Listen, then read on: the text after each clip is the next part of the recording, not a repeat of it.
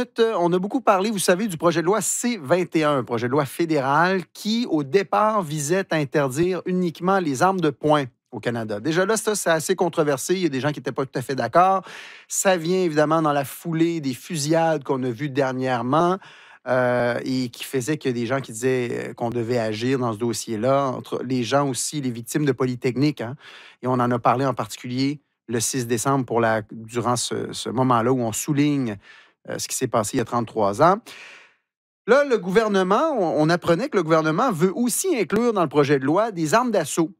Et ce qui a surpris certaines personnes, en particulier les chasseurs, c'est que dans cette définition qui est proposée par le gouvernement fédéral, on retrouverait certains modèles qui, semble-t-il, sont utilisés par des chasseurs. Alors, les chasseurs pourront finalement être entendus en comité parlementaire sur l'interdiction des armes d'assaut. Il y a le Bloc québécois qui a obtenu hier les signatures nécessaires pour convoquer une réunion d'urgence. On va parler ce matin avec Martin Bourget, qui est président-chef de la direction chez Aventure Chasse et Pêche. Bonjour, M. Bourget. Bonjour, M. Boissonneau. Alors d'abord, pour vous, c'est une bonne nouvelle de pouvoir être entendu?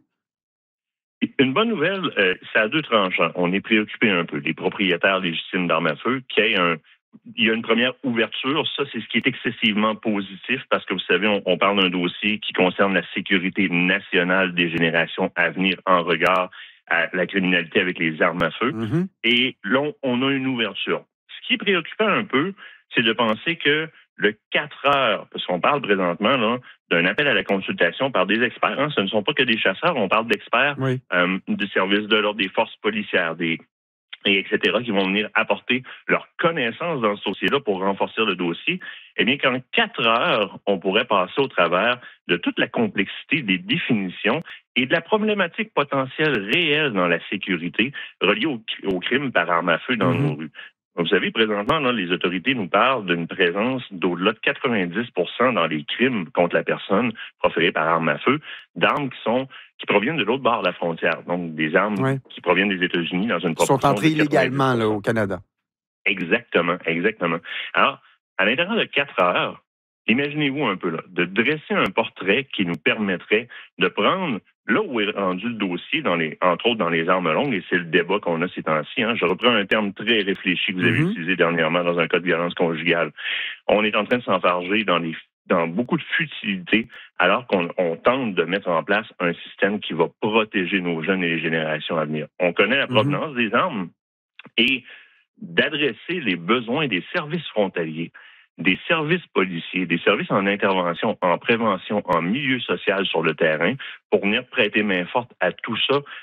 En entendant des, consultations d'experts pendant quatre heures, eh bien, c'est déjà un pas dans la bonne direction.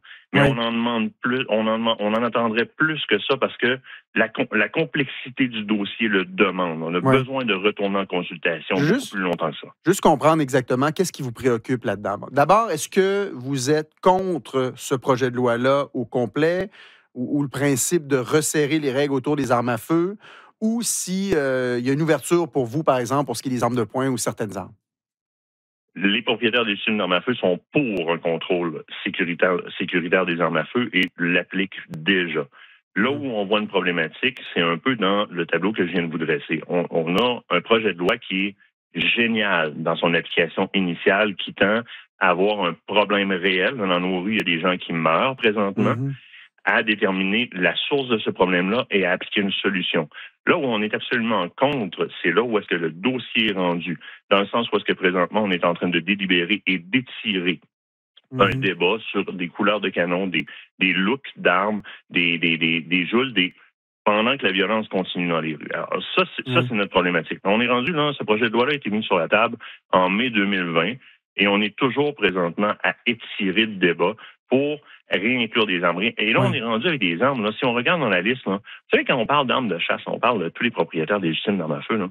Mais on, on, retrouve dans cette liste-là vraiment, là, là c'est pas des armes qu'on veut faire à croire qui sont pour la chasse.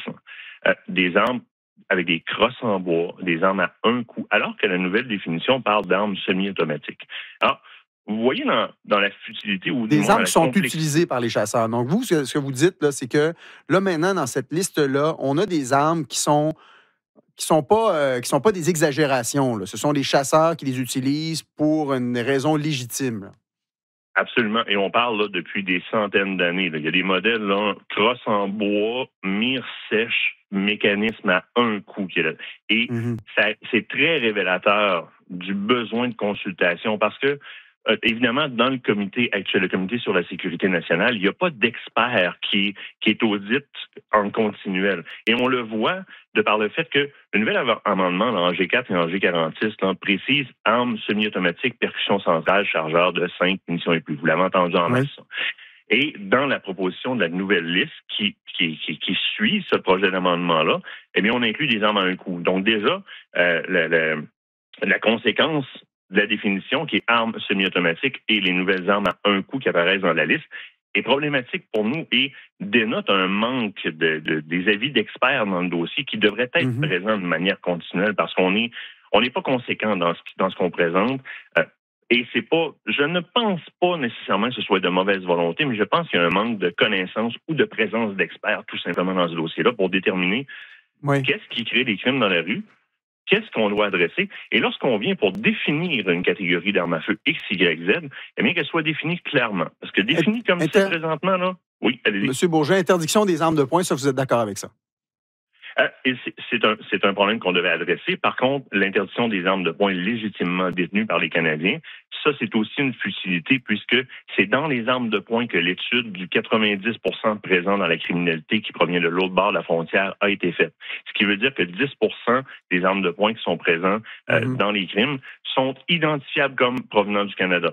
Dans une loi de Pareto, on se fie sur une loi de 80-20 et on se concentre sur le 80% Ici, on est à 90-10 et on décide de se concentrer sur le 10% Alors, ce qu'on dit, c'est que dans une, euh, si, si, on cible réellement la sécurité de nos générations à venir, eh bien, c'est pas celles-là qui sont à cibler. On a un réel problème qui est criant. Il y a des gens qui meurent de par des armes qui sont dans le 90% qui viennent de l'autre bord de la frontière. Et nous, ce qu'on demande, c'est au gouvernement d'orienter ses efforts vers ce 90 %-là. il y a 9 personnes sur 10 qui meurent, qui, qui est mort par ces armes-là. Alors, on, veut ramener à l'ordre dans ce sens-là. Puis je pense que dans ce sens-là, un comité d'experts beaucoup plus appuyé, beaucoup plus long serait très important. Martin Bourget, vous êtes président-chef de la direction chez Aventure Chasse et Pêche. Merci d'avoir été là. Merci à vous. Bonne journée. 8h23 minutes. Patricia, vous avez des suggestions culturelles pour nous? Oui, j'en ai, Chloé